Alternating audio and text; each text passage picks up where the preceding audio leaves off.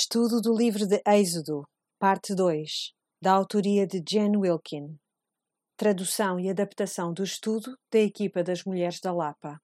Os cadernos de estudo podem ser encomendados através do e-mail mulheresdalapa.gmail.com Semana 4.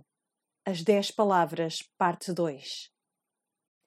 Antes de começarmos a olhar para a semana 4, eu quero só fazer-vos um aviso, não quero que se assustem, mas quero que pensem que a semana 5, a próxima semana, vai ser uma semana trabalhosa. Por isso, não deixem para a última fazerem o estudo, responderem às perguntas, porque vai exigir algum tempo e algum trabalho, está bem?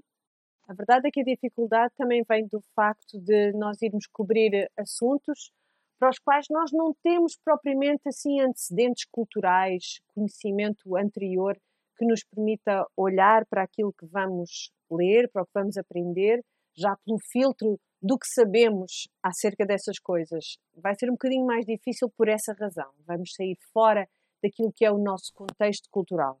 Então, se há semana que eu quero que vocês façam o mesmo trabalho que é suposto fazerem e que se dediquem a ele, é a semana 5, está bem? Por isso estejam preparadas. Mas o nosso trabalho de hoje é terminar de falar nos 10 mandamentos. Na semana passada cobrimos os primeiros quatro.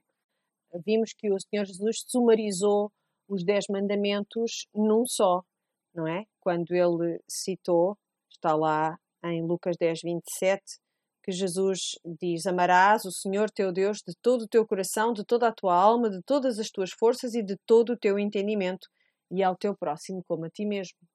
Olhamos também para a relação vertical, que está patente nos primeiros quatro mandamentos.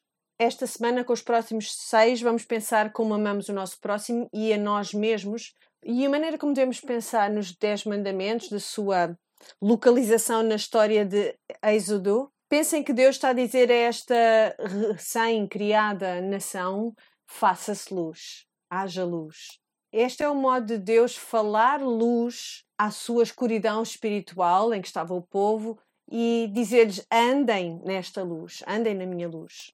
E o que Deus está a fazer é, é criar uma comunidade de gente que partilha os mesmos valores, temos de compreender a necessidade disto a um nível muito elementar, literalmente a um nível muito elementar. Se entrássemos numa aula de jardim de infância, o primeiro dia das aulas, o que é que acham que a professora ia estar a cobrir? Vamos falar sobre as regras da nossa sala de aula. É o essencial para todos nós vivermos bem uns com os outros. Todos temos de ter fronteiras, limites. De outro modo, o que é que acontece? Vamos ficar em grandes sarilhos. E foi nisso que nós falámos na semana passada, como estes 10 mandamentos foram regras que nos foram dadas não para nos restringir, para nos obrigar a oprimir à submissão, foram-nos dadas para nos permitir desfrutar por completo os privilégios que nos foram dados como povo escolhido de Deus. Eles fazem com que a nossa vida fique melhor, não fazem com que ela fique pior, fazem com que fique melhor. Por isso, queremos olhar para isto com muita atenção e perceber o que é que nos está a ser dito. O primeiro mandamento para que vamos olhar esta semana é honra o teu pai e a tua mãe. Eu disse no caderno de estudos que este mandamento é uma espécie de ligação para todos os dez mandamentos. Porquê? Porque fala de honra, que é exatamente aquilo que estava implícito nos primeiros quatro mandamentos. O primeiro mandamento dizia que não terás outros deuses diante de mim, outros deuses diante de mim. E este mandamento podia ser lido, interpretado como honra-me a mim apenas e unicamente como Deus. O segundo mandamento era não farás para ti imagens de escultura. Honra-me sem limites e sem redução. Na semana passada falámos disto, como esculpir uma imagem de Deus era um modo de reduzirmos Deus à nossa imagem e semelhança e ter algum poder sobre ele. O terceiro mandamento, não invocarás o nome do Senhor em vão, pode ser lido como honra o meu caráter em tudo o que fazes e dizes. E depois lembra-te do dia de sábado para o santificares honra-me a mim, como Criador, como sustentador. Este tópico da honra já nos foi introduzido anteriormente através dos primeiros quatro mandamentos, mas não vimos isto explicitamente enunciado em nenhum desses quatro mandamentos. Mas agora sim, agora vemos honra o teu pai e a tua mãe.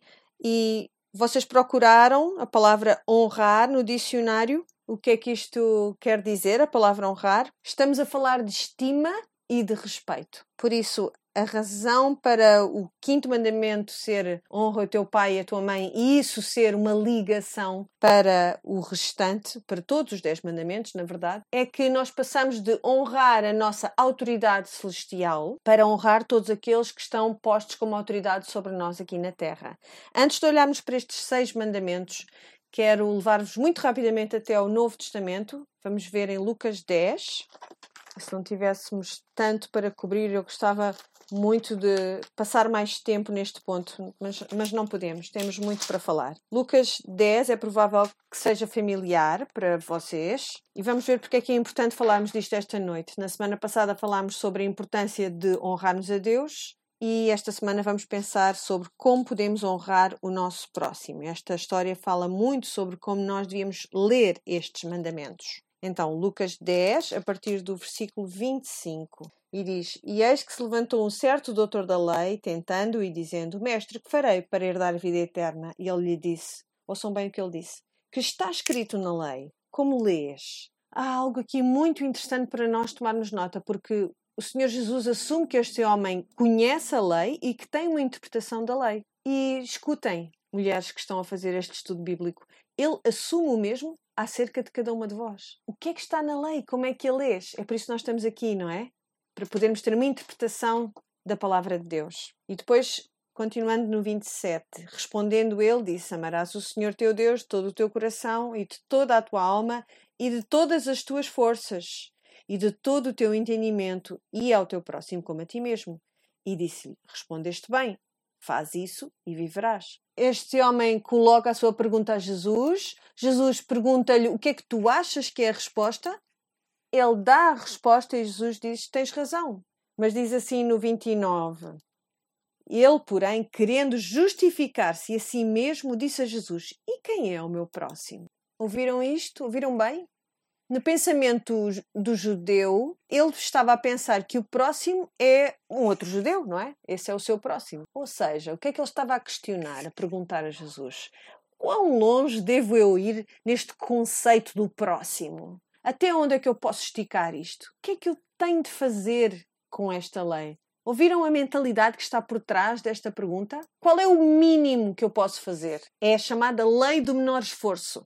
Como é que eu posso seguir a lei do menor esforço? Era essa lei que ele queria seguir. Para eu poder cumprir com esta lei e ainda assim ser considerado justo. Como resposta, Jesus dá-lhe, conta-lhe a história que todas conhecemos acerca daquele homem que foi deixado como morto na estrada para Jericó e é provável que estivesse na estrada para Jericó por ser judeu e por isso passam por ele dois dos representantes da elite judaica da altura e eles recusam-se a tocá-lo, qualquer um deles. Depois há uma terceira pessoa que passa, que esse é um proscrito, é? é um mestiço no pensamento judeu da altura. E, e, portanto, este terceiro homem que passa por aquele moribundo é alguém que seria improvável. Mas este improvável, será que ele faz o mínimo por este homem que precisava de ajuda? Será que ele emprega a lei do menor esforço? Não. Ele vai muito para além daquilo que são as suas obrigações e certifica-se de que este moribundo é curado, que ele é ajudado.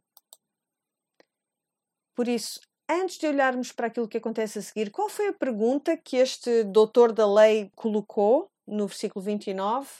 Ele perguntou: Quem é o meu próximo? Vamos ver se Jesus responde a esta pergunta. Vamos para o versículo 36. Jesus pergunta-lhes, pergunta-lhe a ele, ao doutor da lei: Qual, pois, destes três se parece que foi o próximo daquele que caiu nas mãos dos salteadores? Viram o que é que aconteceu? Jesus não diz quem é o próximo deste homem que o questionava ele pergunta quem foi destes homens, de toda a história que eu contei, qual foi o seu próximo. Então, ele alarga o conceito, ele torna-o muito mais abrangente. À pergunta: a quem é que eu tenho de favorecer? A quem é que eu tenho de ajudar mesmo? A resposta de Jesus é: quem foi aquele que estendeu esse favor ao próximo? Olhem para os vossos motivos.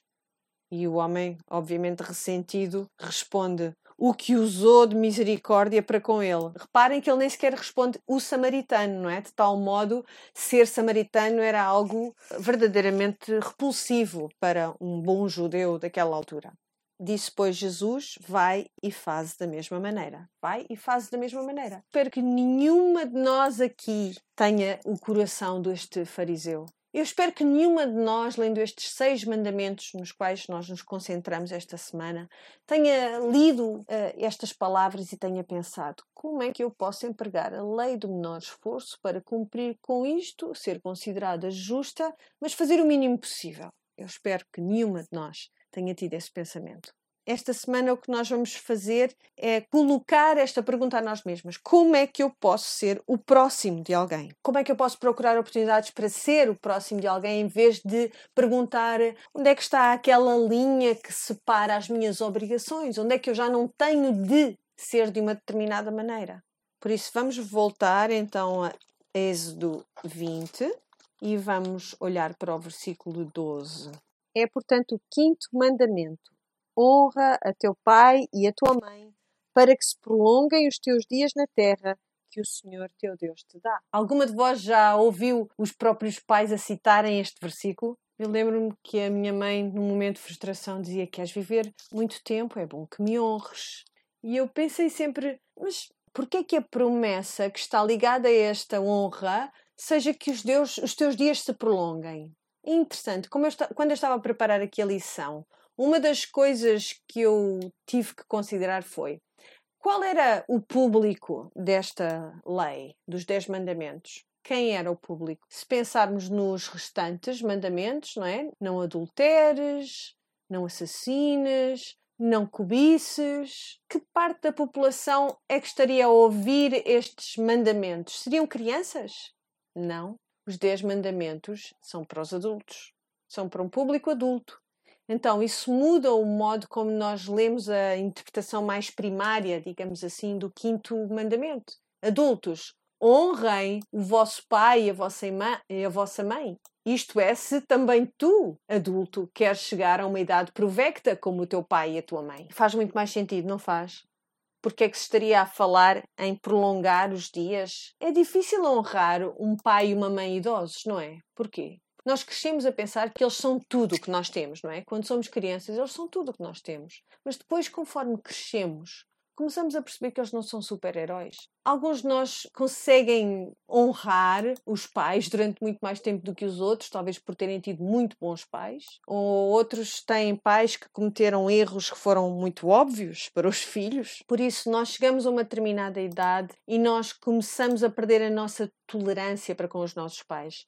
A maior parte de vocês, se eu vos perguntasse, olha, tu gostavas de voltar para a casa dos teus pais e viver com eles, assim durante um certo tempo, como é que te sentirias? Provavelmente não ias achar muito boa ideia. Por isso, aqui o ponto, o foco aqui é, conforme os teus pais envelhecem, é responsabilidade tua, homem e mulher adulto, de cuidares deles, de honrares quem eles são, quem eles foram para ti. Num contexto histórico, o que isto quer dizer é tens de providenciar para que não lhes falte nada. Porque não havia lares de terceira idade nesta altura. Então, quem é que os pais iam viver quando já ficavam, quando estavam velhos demais para poderem trabalhar e sustentarem-se a si mesmos? Tinham que viver com os filhos. Tinham, os filhos tinham a obrigação de providenciar para com os seus pais, de cuidarem dos seus pais, financeiramente também. Por isso, este mandamento diz: nós falamos sobre honrar o teu próximo, não é?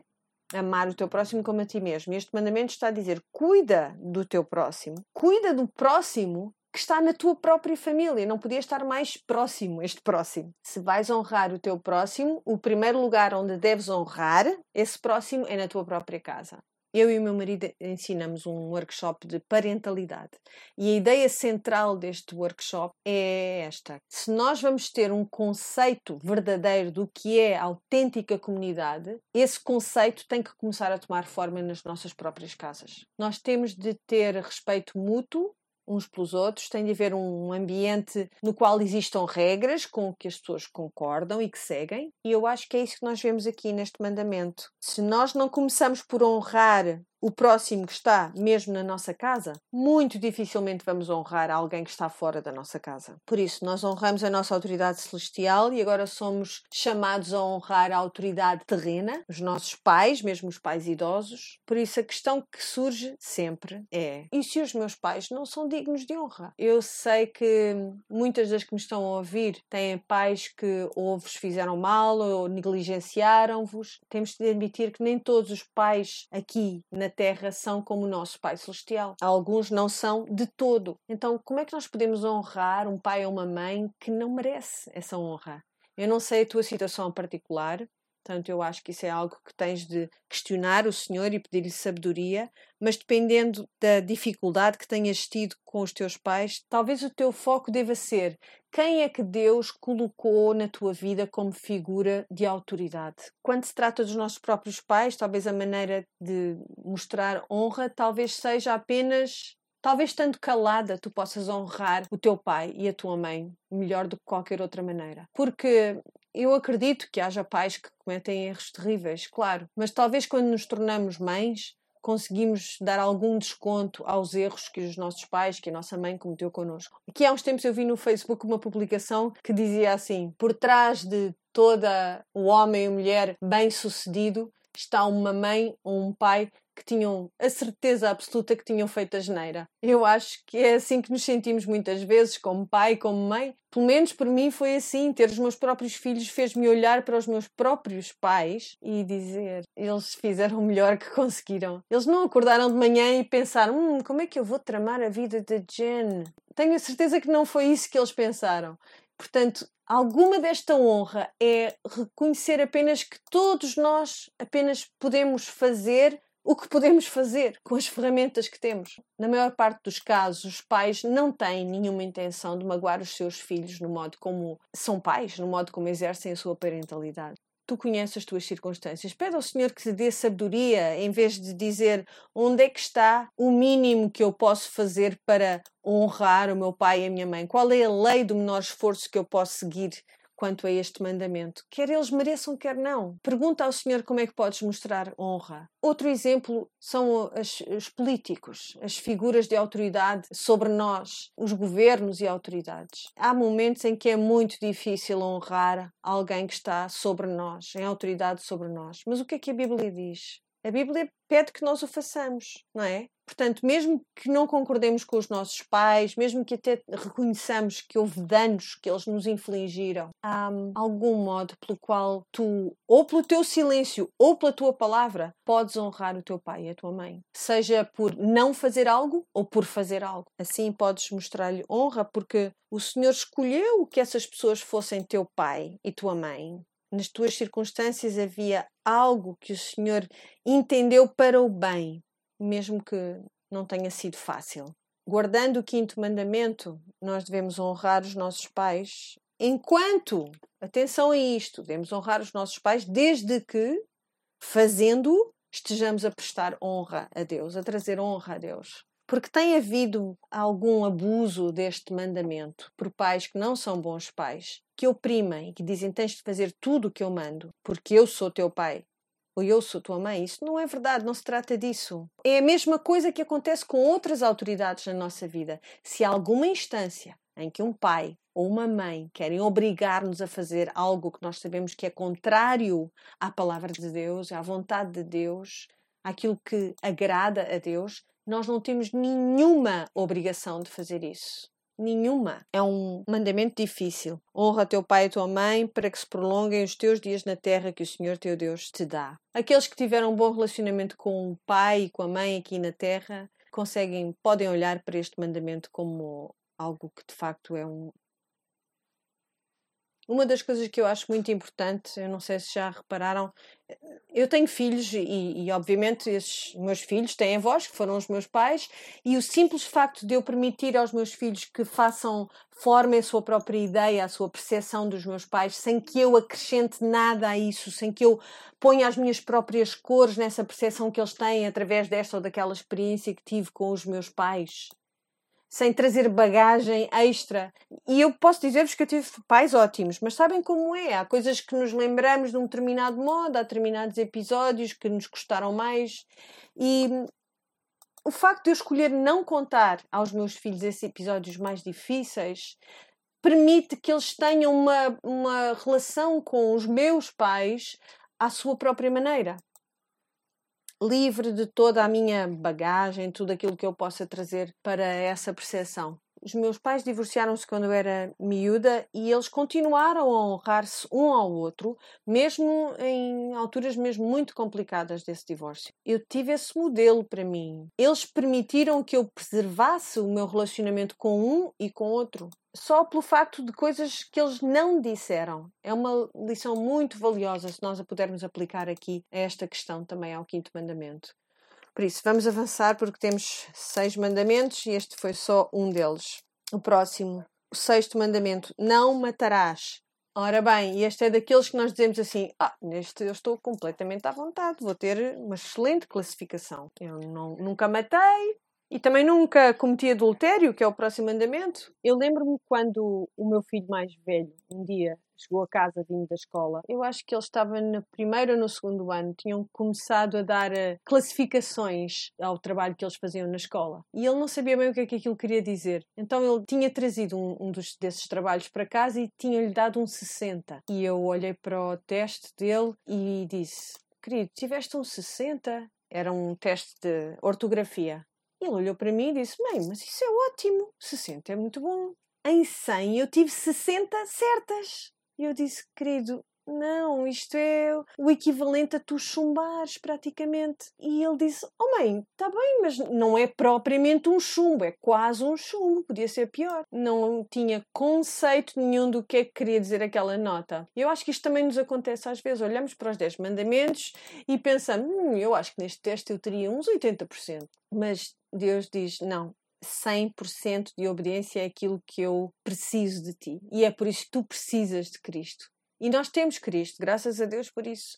Não matarás. O que é que nós dizemos a nós mesmas acerca do não matarás? Quando olhamos para o Sermão da Montanha, eu acho que há muita coisa que fica mais clara, não é? Porque nós dizemos a nós mesmas, ah, desde que eu não mate ninguém assim, literalmente, fisicamente, acabamos por amar o, o próximo como a nós mesmos, não é? Os nossos padrões estão aí a esse nível, não é? Desde que eu não tenha matado o meu próximo, já se considera que o amei. Basicamente é esse o raciocínio. Mas nós vemos no Sermão do Monte que o pecado de assassínio está ligado aos pecados da ira. Especificamente estava ligado ao pecado da língua. Todas sabemos que houve momentos e há momentos na nossa vida em que talvez não sejamos fisicamente belicosas, não queiramos matar ninguém literalmente, mas assassinamos o caráter das pessoas através das nossas palavras, por exemplo. E o objetivo do Sermão da Montanha não era dizer que a ira e que o desprezo são o mesmo que assassínio. O ponto é que eles são o primeiro degrau, a ira e o desprezo, para chegarmos ao pecado do assassínio. Por isso, para aqueles que não estão a tentar encontrar um ângulo na lei pelo qual possam escapar e fazer o mínimo possível para atingir aquele nível de justiça, para aqueles que querem de facto afastar-se do pecado, manter-se longe do pecado, isto é um aviso. Atenção que quando tu pecas por aqui, neste caso pela ira e pelo desprezo, tu podes facilmente acabar no assassínio. A raiz do assassínio é a ira e o desprezo. Por isso, só porque nunca espetaste uma faca em alguém, não quer dizer que tenhas tido sucesso a cumprir com o sexto mandamento. Na verdade, Lutero, Calvino e Aquino, todos eles ensinaram que nós nos tornamos assassinos quando não reconhecemos, por exemplo, o esforço, o sofrimento dos outros. Quando nós não olhamos à nossa volta e não procuramos de facto ajudar os outros nas suas dificuldades. Quando é isto que fazemos, nós não estamos a obedecer a este mandamento: não matarás. E isto lembrou-me daquela citação famosa do Martin Luther King. Ele disse: No fim das contas, nós não vamos lembrar-nos das palavras dos nossos inimigos, mas do silêncio dos nossos amigos. E se o nosso pecado de omissão se tornar, na verdade, num pecado de assassínio? E se nós não levantarmos a nossa voz para protestarmos contra aquilo que não é justo, quando devíamos fazê-lo? E se nós permitirmos que o caráter de alguém seja assassinado pelas nossas palavras, quando permitimos a malícia, a maledicência. Por isso, às vezes, honrar o nosso próximo deste modo quer dizer que nós seguramos a nossa língua antes de falar de alguém. Às vezes quer dizer o contrário, quer dizer que nós falamos por alguém. Por isso, manter o sexto mandamento, em vez de, de, pensar como é que eu posso evitar assassinar alguém fisicamente, devíamos pensar como é que eu posso mudar o meu modo de pensar acerca deste mandamento. Como é que eu posso ser alguém que dá vida, pelo contrário. Como é que eu valorizo, nutro e protejo a vida? Não é simplesmente uma questão de não matar uma pessoa. Honrar a vida do teu próximo está na raiz deste próprio mandamento. Como é que eu posso ser alguém que dá vida através das minhas palavras? Será que eu evito falar de um modo irresponsável? Tu não queres cometer o equivalente de um homicídio involuntário quando falas só porque foste descuidada no modo como falaste de alguém, ou como falaste com alguém que tu sabias que depois ia ser descuidada quando falasse acerca dessa pessoa. Eu apontei para esta questão, pedi que percebessem, que chegassem à conclusão de que não se trata de diferentes modos de assassinarmos alguém, que não estamos só a falar de assassínio intencional, mas que estamos também a falar daquele tipo de assassínio que acontece ou por acidente, porque não tiveste o cuidado que devias ter, ou como resultado do facto de tu procurares o assassínio de alguém se tu procedeste de um modo irresponsável e que trouxe mal a alguém, já estás a quebrar este mandamento. E houve uma coisa que me surgiu logo na cabeça, que foi mandar mensagens no telemóvel enquanto se conduz. Para mim é muito difícil. Eu acho sempre que aquilo que eu tenho para fazer é tão urgente que justifica eu fazer isso. Eu só preciso de ver, enquanto paro naquela luz vermelha, preciso só de olhar e ver se alguém respondeu ou se consigo mandar uma determinada mensagem. O que é facto é que quando dou por ela, já arranquei, já estou mais à frente e continuo a mandar a mensagem. Será que eu, fazendo isso, estou a honrar a vida do meu próximo? Fazendo algo assim? Não. Mesmo agora, dizendo-vos isto, confessando isto que eu faço, soa como uma loucura completa. É loucura fazer isto. Há muitas maneiras através das quais nós podemos assassinar alguém. Podemos pôr as vidas das outras pessoas em perigo, literalmente e metaforicamente. Como é que nós somos dadoras de vida? Até nas palavras que nós falamos. Será que são palavras que dão vida ou palavras que tiram a vida? Então, vamos avançar para o sétimo mandamento: não adulterarás. E eu sei que a maior parte das pessoas consegue ter boas notas aqui neste teste do adultério. A maior parte de nós nunca cometeu adultério, mas a honra por trás deste mandamento está expressa de que modo? Ou qual é a origem? Como é que nós podemos ver a honra que devemos ao nosso próximo através deste mandamento? É honra o casamento do teu próximo ou podíamos dizer honra as relações mais íntimas do teu próximo. E nós, quando honramos o casamento de outra pessoa, também acabamos por honrar o nosso. No caderno de estudos vimos que a razão para não cometer adultério é muito importante. E porquê? Viram? Porque o nosso casamento é uma imagem para o relacionamento entre Cristo e a sua igreja. Quando nós ouvimos isto, não cometerás adultério, limitamos-nos a, a pensar neste mandamento como sendo algo que diz respeito às relações sexuais. Mas isto é muito mais do que isso. Eu acho que, como mulheres, nós muitas vezes reconhecemos esta questão, este problema,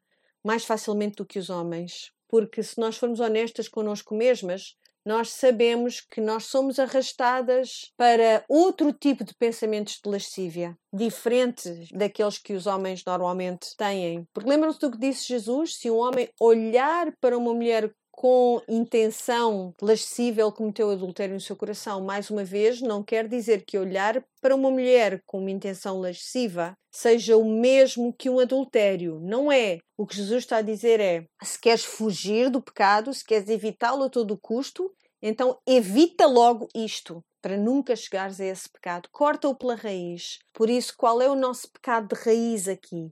O que é que agita o nosso desejo por outra coisa que não a pessoa que o Senhor nos deu para sermos casadas com Ele? Será que temos o desejo de ser eh, objeto de atenção de outras pessoas? Será que temos o desejo de sermos desejadas? Temos um desejo, às vezes, de fugir e às vezes isso manifesta-se nos filmes que nós vemos, nos livros que lemos. Pode ser qualquer coisa. Temos o desejo de ser cortejadas. Algumas de nós pensam que aquilo que é o retrato ou a imagem do casamento antes de nos casarmos naquele tempo que antecede o casamento propriamente dito, é que é a imagem ideal da união entre um homem e uma mulher. E depois passamos o resto do nosso verdadeiro casamento a tentar fazer com que aquele homem se comporte da mesma maneira como ele se comportou antes de casar connosco. E estamos tão convencidas que alguém lá fora que provavelmente seria capaz de fazer isto muito mais bem feito do que ele faz. Por isso, talvez conheçamos alguém no trabalho ou conhecemos alguém num lugar onde vamos com regularidade, como o ginásio, o que quer que seja.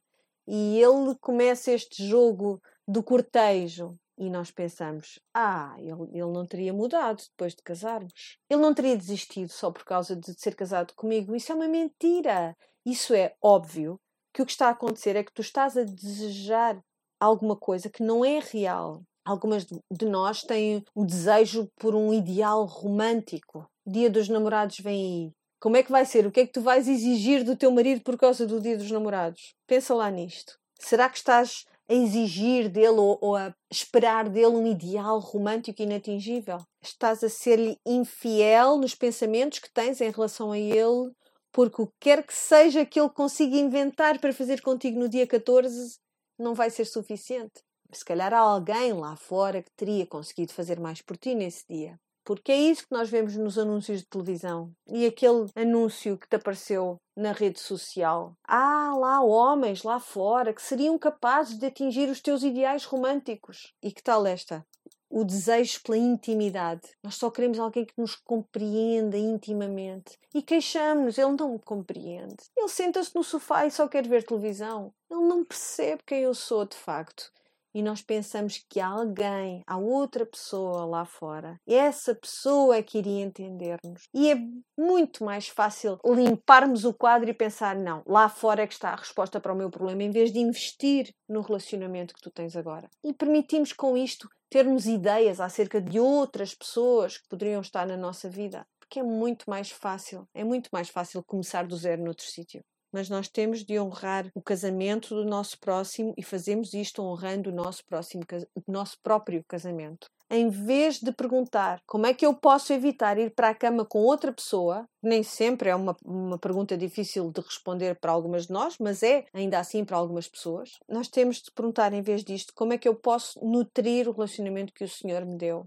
Como é que eu posso ser ainda mais fiel ao meu marido, mais do que já sou? Que coisas é que eu devo continuar a fazer? Que coisas é que devo parar de fazer? Que desejos é que devo vigiar? Aqueles que já falamos. Como é que eu posso passar a empregar o meu tempo e o meu esforço a construir este relacionamento que tenho? É assim que nós evitamos cometer o pecado de adultério, evitando correr na direção contrária. Uma boa pergunta para colocarmos a nós mesmas é esta: quando estás perto de um homem que não é o teu marido e estamos a apreciar a interação que estamos a ter com aquele homem. E deixem-me dizer-vos desde já: eu tenho quatro irmãos, portanto, eu tenho relacionamentos muito prazerosos com vários homens. Não tenho nenhum problema com essas amizades. Não é que se trate de eu estar a falar com um homem que é meu amigo e pensar, hum, eu gostava era de ser namorada dele sinto muito confortável à volta com outros homens por perto, com relacionamentos eh, de amizade com outros homens, mas tenho constantemente de colocar a mim mesma esta pergunta: será que a maneira como eu estou a interagir com o marido de outra mulher Será que este modo que eu tenho de interagir, se fosse a mulher dele a interagir com o meu marido, eu ficaria agradada? E isso é um teste muito duro às vezes de passar. E isso limita muitas das atividades que nós podíamos ter com um homem. Porque o que não falta para aí são pessoas que te digam: Ah, mas qual é o problema disso? Isso não tem mal nenhum. Eu vou mandar-lhe uma mensagem de texto. Sim, vamos almoçar juntos, qual é o problema? Há muitas coisas que podem mudar quando começamos a olhar para um relacionamento que tínhamos com um homem que não é o nosso marido desse modo. Eu acho que há aplicações aqui para qualquer uma de nós. Quer sejas casada, quer sejas solteira, há aqui muito a dizer acerca das nossas interações entre homens e mulheres. E eu vou reforçar isto mais uma vez. Eu não vou ser aquela que vos diz que não podem ter amigos homens. Não sou esse tipo de pessoa, não vos vou dizer isso Mas o que eu quero dizer-vos é que têm de ser espertas se tiverem relacionamentos com homens de amizade. Porque há coisas com as quais tu estás confortável nesse relacionamento, mas isso não quer dizer que ele também esteja confortável com isso. E até pode ser que ele interprete as tuas atitudes, as tuas ações, de um modo completamente diferente daquilo que tu esperas. E isto vai acontecer se tu não fores extremamente cuidadosa. E eu odeio que isto seja assim. Eu acho que isto é um produto da queda, sinceramente. E eu desejo mesmo, anseio por esse tempo que nós vamos ter quando já estivermos no céu, em que todos podemos apreciar a companhia uns dos outros sem nenhuma destes medos, destas precauções. Nada disso vai ser necessário. Mas ainda não estamos lá. Por isso temos de ser muito cuidadosas, honrando o casamento do, no do nosso próximo como honramos o nosso próprio casamento. Oitavo mandamento: não furtarás. Ok, hora da confissão. Eu roubo canetas. Eu roubo muitas canetas. Eu nem me percebo que estou a fazê-lo, mas se me encontrares e estiveres a usar uma caneta, eu não me vou perceber disso, mas mais cedo ou mais tarde eu vou estar com a tua caneta e eu vou ficar com ela. Porque eu nem percebo isso, senão três semanas mais tarde, quando estou a revolver a minha bolsa e me apercebo que tenho uma caneta que não é minha aliás, 14 ou 15 canetas que não são minhas, e depois já é tarde demais, porque eu não sei a quem é que elas pertencem. E depois sinto toda esta culpa por causa de fazer isto constantemente. E ainda por cima, essa culpa está ali mesmo, na minha bolsa, a pesar-me. É provável que tu tenhas uma coisinha que seja a tua coisa, a tua cena com a qual tu tens dificuldade. Algo que, não sei, talvez tu gostes de levar o sabonete da casa de banho. Não sei o que é, mas tenho a certeza que deve haver uma coisinha ou outra que tu tenhas tendência a tirar e, e que até aches que não há problema, que até podes ficar com aquilo, que ninguém se zanga. Por isso eu pedi que esta semana olhasses para um versículo que diz: Aquele que é fiel no pouco é fiel no muito. E eu tenho que aplicar isto a mim mesma. Estas coisinhas pequenas podem de repente darem coisas muito grandes. Começa com uma coisa pequenina, mas se calhar mais cedo ou mais tarde começa a achar que tenho direito a tudo. Se calhar toda a terra é minha e tudo o que ela contém, de facto. Mas só há uma pessoa que pode dizer isto, não é? A razão pela qual nós temos dificuldade em só ficar com aquilo que é nosso é porque nós não compreendemos este conceito de mordomia. O que é que de tudo o que a terra contém, o que é que é nosso? Nada, nada. E o Senhor, no entanto, na sua bondade, dá-nos aquilo que nós precisamos. Tudo aquilo que eu precisei, a tua mão providenciou. E quando nós roubamos, nós dizemos que precisamos de mais. Eu não tenho tudo aquilo que eu preciso porque tu queres que eu tenha todas estas coisas, certo? Por isso eu vou à procura e vou agarrar aquilo que eu quero. Por isso, quando nós dizemos não furtarás, o que está por trás disto é honra os pertences do teu próximo. Porque se nós pensarmos nisto, nós já falámos sobre roubar, já dissemos não roubes a mulher, não roubes a sua vida, e agora estamos a dizer não roubes os seus pertences. E o próximo é não darás falso, falso testemunho, por isso o que está implícito neste mandamento é não roubes a sua reputação. Por isso, cá estamos nós a falar de coisas. Honra os pertences do teu próximo. Entende o princípio de mordomia. Tudo pertence a Deus. Então, quando nós mudamos o modo como nós pensamos nisto, não se trata só de não, não ter mãos de larápio, não ter a mãozinha leve. Não se trata de não roubar alguma coisa não se trata só do que é que eu não devo tirar, trata-se do que é que eu devo dar. O que é que eu devo dar sem esperar ser receber algum pagamento em troca disso? Como é que eu posso ser generosa com as coisas que Deus me deu, em vez de andar à procura de maneiras de fazer mais daquilo que Deus me deu? Como é que eu ajudo alguém com necessidade para que eles mesmos não queiram roubar? Tenho de pensar que o mais provável é que tivéssemos menos problemas com o roubo se tivéssemos mais pessoas que tivessem todas as suas necessidades supridas. Por isso, talvez possamos ser uma parte dessa solução, dando aquilo que nós temos e que faz falta aos outros. No fim das contas, roubar é um ato de desprezo. É, é como se eu dissesse: eu valho muito mais do que tu e aquilo que tu tens devia ser meu. Diminui aqueles dos quais nós roubamos. Se nós conseguimos roubar de alguém, provavelmente não vamos nunca conseguir orar por essa pessoa. Cada uma de vós sabe qual é a vossa área de fraqueza, não é? Dificuldade. Por isso, perguntem a vós mesmas como é que eu posso ser generosa, em vez de pensar o que é que eu posso tirar daquela pessoa, Vamos pensar o que é que eu posso dar. Nono mandamento: não dirás falso testemunho contra o teu próximo. Isto é muito interessante porque toda a minha vida me disseram que se tratava de não mentir. Eu, o que eu quero dizer é que é muito mais específico do que a questão da mentira. E eu não digo com isto que a Bíblia encoraja a mentira de algum modo. O que eu estou a dizer é que neste mandamento, aquilo que nós estamos a olhar tem a ver especificamente com a honra que devemos ao nosso próximo. Como é que nós podemos honrar a reputação do nosso próximo? Na verdade, está a falar num contexto de um julgamento. Se nós estivermos num tribunal, nós temos de ser honestos quando contamos o que vimos, por exemplo, se somos testemunhas, literalmente o que diz é não acuses o teu próximo com um falso testemunho. É, é, a tradução literal deste mandamento. Não acuses o teu próximo com o falso testemunho. Como é que nós podemos fazer isto? Qual é o nosso motivo por trás de uma ação destas? Nós fazemos isto constantemente. Hein? Fazemos é de um modo muito subtil, que não passa por um tribunal. Por exemplo, quando fazemos uma observação um bocadinho mais crítica em relação a alguém. Olha, ela sabes que ela tem um problema com a língua, ela fala demais. A maneira mais rápida de perceber qual é o pecado eh, resistente, vamos dizer assim, de alguém é prestar atenção e ver qual é o pecado que eles estão constantemente a apontar aos outros. Porque nós fazemos isto para nos justificarmos a nós mesmos, não acham? E portanto, o propósito de acusar alguém falsamente é podermos elevar-nos a nós mesmas, é podermos justificar a nós mesmas e podemos proteger a nós mesmas. É o oposto de ama o teu próximo como a ti mesma. Se nós verdadeiramente queremos obedecer este mandamento do modo que é suposto, vamos procurar maneiras de tornar o nosso próximo mais do que nós mesmas. Como é que nós podemos, por exemplo, agir de um modo que não só nos proteja nós, mas garanta a proteção de outra pessoa? Em vez de apontar o seu pecado, nós apontamos o nosso próprio pecado. Honra a reputação do teu próximo. Provérbios 25, 18 diz o seguinte: Martelo, espada e flecha aguda é o homem ou mulher, não é? Que levanta falso testemunho contra o seu próximo. Não matarás. Cá está.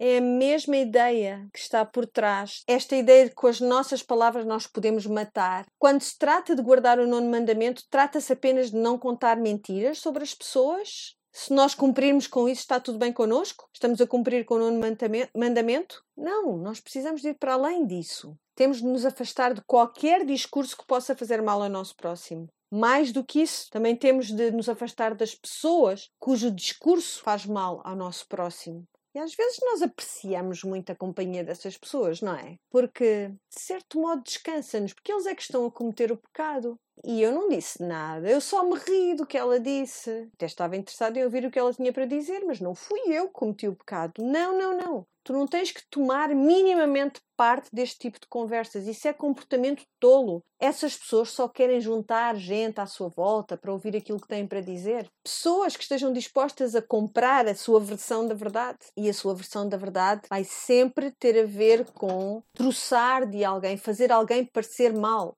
Por isso, não se trata só de guardar as nossas palavras, mas também de nos afastarmos de pessoas cujo discurso faça mal aos outros. E depois temos de perguntar a nós mesmos esta, colocar esta pergunta: em que é que os meus relacionamentos foram diminuídos pelo facto de eu ser desonesta? Por eu ser menos do que honesta, pelo menos. A quem é que eu apresentei uma imagem de mim mesma que é melhor do que a verdade? Para que eles se sintam pior do que se sentem, percebendo que eu sou melhor do que eles são veem como também isto é dar falso testemunho acerca do nosso próximo.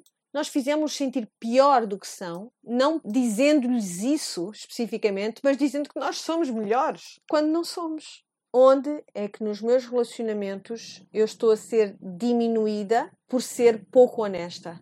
Honra a reputação do teu próximo. Não tragas falso testemunho. Agora chegamos ao último mandamento. Não cobiçarás. Vamos olhar para este assim com algum detalhe, mas eu quero que notem a progressão que nós seguimos com estes mandamentos. 5, 6, 7 e 8 diziam não faças algo, certo? Repararam que se tratava das nossas ações, não faças isto, não faças aquilo. E o nono era não digas isto. O que é que nos diz o décimo? O que é que pede? Nem penses nisso. Nem penses nisso. Então passamos daquilo que as nossas mãos estão a fazer para aquilo que a nossa boca está a fazer para aquilo que se está a passar no nosso coração. E é um modo tão apropriado de terminar esta lista. Não penses nem por um minuto que o Senhor só está ocupado com aquilo que tu fazes ou com aquilo que tu dizes, com a expressão externa de uma obediência. Ele ocupa-se é do teu coração. E vejam o que diz aqui: Não cobiçarás a casa do teu próximo, não cobiçarás a mulher do teu próximo, nem o seu servo, nem a sua serva, nem o seu boi, nem o seu jumento, nem coisa alguma do teu próximo primeira coisa que eu quero que reparem neste mandamento é que descreve a pessoa de quem nós não devemos ter ciúmes como alguém que tem determinadas posses. Alguém que tem servas, tem servos, tem uma casa, tem animais, então tem uma vida boa, não é? Parece que é uma pessoa com posses. Reparem que diz: não cobiçarás a casa, os seus pertences, não cobices a mulher, nem servo nem serva, isso são os teus relacionamentos. Depois fala no boi, jumento, coisa alguma do teu próximo. E aí percebemos, isto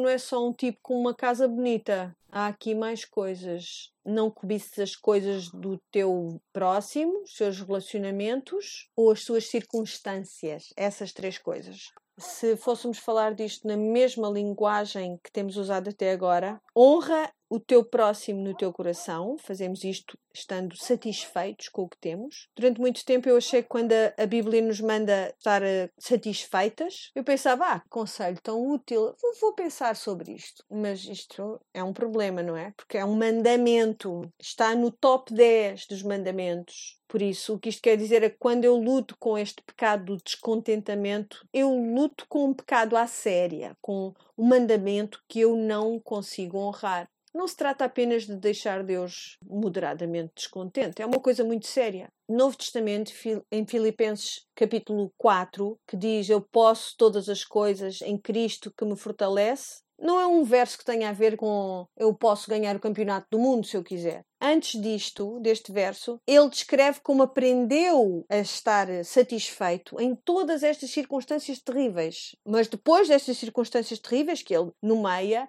ele diz: Eu posso todas as coisas. Eu posso estar satisfeito em Cristo que me fortalece é um versículo acerca de contentamento. Ele diz que o contentamento se aprende e que pode ser atingido porque porque o Senhor é que nos ordena que estejamos contentes, que estejamos satisfeitos. E por isso, o contentamento é algo que se pode aprender, mas tens de ser um, uma boa aluna nesta aprendizagem. Principalmente tens de tomar atenção às coisas que alimentam o teu descontentamento. E o que é que são essas coisas? Temos mil, mil coisas que podem ser desejadas e que entram no nosso campo de visão em qualquer um dos dias da nossa vida. Talvez um catálogo que te chegue no correio, o que é que tu fazes com essas coisas? Ah, eu ponho nos recicláveis, nem sequer olho para aquilo. Não, não, não. Sentas-te e olhas para aquilo, se calhar ainda mostras aos teus filhos e dizes: Olha, assinala lá o que tu gostavas de receber no teu aniversário. O que é que acham que vai acontecer? Eu sei o que é que me acontece a mim. Quando eu começo a folhear aquele catálogo, quando chega ao fim, olho à minha volta e penso: Mas eu não consigo viver nesta pocilga que é a minha casa. Eu preciso de comprar coisas novas. Não aguento aqui nem mais um segundo, certo? Ou talvez seja as redes sociais, onde as pessoas postam fotografias bonitas da sua casa, como o Pinterest. Ou então é um daqueles programas de remodelação de casas que tu vês na televisão. Sabem onde está a vossa criptonite, não sabem? Sabem onde é que os vossos desejos são inflamados.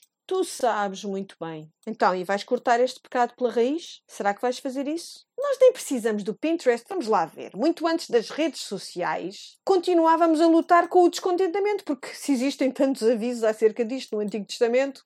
Por exemplo, eu posso ver aqueles programas de remodelação das casas e dizer: eu não tenho dinheiro para estas remodelações, mas quando é o meu vizinho do lado que tem dinheiro e faz a sua remodelação, ui, Aí eu começo a achar que ele também devia conseguir. Se ele faz, porque é que eu não faço? Eu acho que ele faz tanto dinheiro como eu. Eu tenho bancadas de fórmica e ele, ele tem de granito. Eu acho que não consigo estar feliz nem mais um segundo, a menos que eu consiga substituir esta fórmica por granito. Querido, olha, desculpa lá, eles têm bancadas de granito na casa. E, portanto, nada do que eu tenho na minha casa me vai satisfazer. Porquê? Porque eu estou a olhar é para o que o meu vizinho tem na casa dele. É isso que ocupa os meus pensamentos. Há um provérbio francês que diz que o maior problema que nós temos com o contentamento é a ideia absurda que nós temos acerca da felicidade dos outros. Nós achamos que eles estão felizes porque eles têm uma cozinha muito mais bonita do que a minha. Estás a rir do que eu te estou a dizer, mas se calhar já pensaste nisto hoje mesmo. E nós somos participantes voluntárias desta construção de uma fantasia, em alimentar as chamas do nosso desejo, é um padrão que vai lá para trás até Gênesis capítulo 3, quando Eva olhou à volta num jardim que o Senhor tinha dito é tudo para ti, desfruta de tudo isto que eu tenho aqui, mas há uma regra. Não são 10 regras, é só uma. E ela acreditou que nessa regra Deus estava a reter alguma coisa boa dela. Por que é que eu não posso ter aquilo? Eu quero aquilo.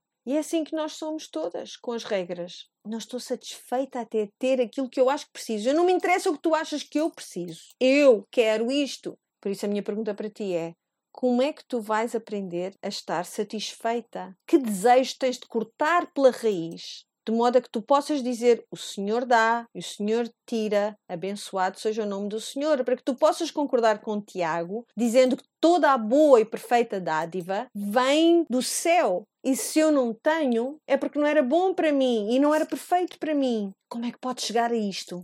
Vais ter de estreitar a tua visão, vais ter de parar de olhar para as montras e apreciar as possibilidades e dizeres as tuas linhas caíram em lugares deliciosos. Porque a santidade com o contentamento é um grande ganho.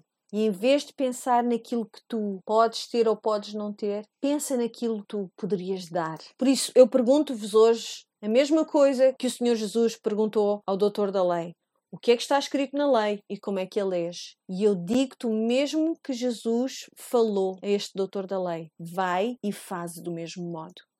Vamos orar? Pai do céu, a tua lei é boa, é para o nosso bem. Ela protege-nos, mas faz mais do que proteger-nos. Ela abre-nos a apreciarmos a vida no máximo, no modo como tu disseste que nós podíamos fazer. E nós pedimos-te, Senhor, que tu nos possas dar força e sabedoria para caminharmos em obediência à tua lei, para que nós possamos celebrar a tua lei e nós possamos dizer que a lei do Senhor é boa e que os preceitos da lei são certos e que eles vivificam a nossa alma e que eles trazem-nos boas coisas. Eu oro, Senhor, para que nós possamos compreender que a tua lei é para o nosso grande benefício e que em vez de olhar para essa lei como uma limitação e que tenhamos a tentação de nos chegar mais perto que podemos desse limite que tu estabeleceste, que nós possamos vê-la como uma oportunidade de fugir o mais para longe do pecado que nós podemos. Em vez de dizer qual é o mínimo que eu tenho de fazer, eu possa dizer onde é que eu posso começar a fazer o máximo que eu puder fazer para te amar a ti, para amar o meu próximo como eu amo a mim mesma. Pai, nós pedimos-te estas coisas no nome daquele que te amou a ti de um modo perfeito e que nos chamou a nós o seu próximo e que nos colocou acima de si mesmo. Nós possamos amar assim no nome de Jesus. Amém.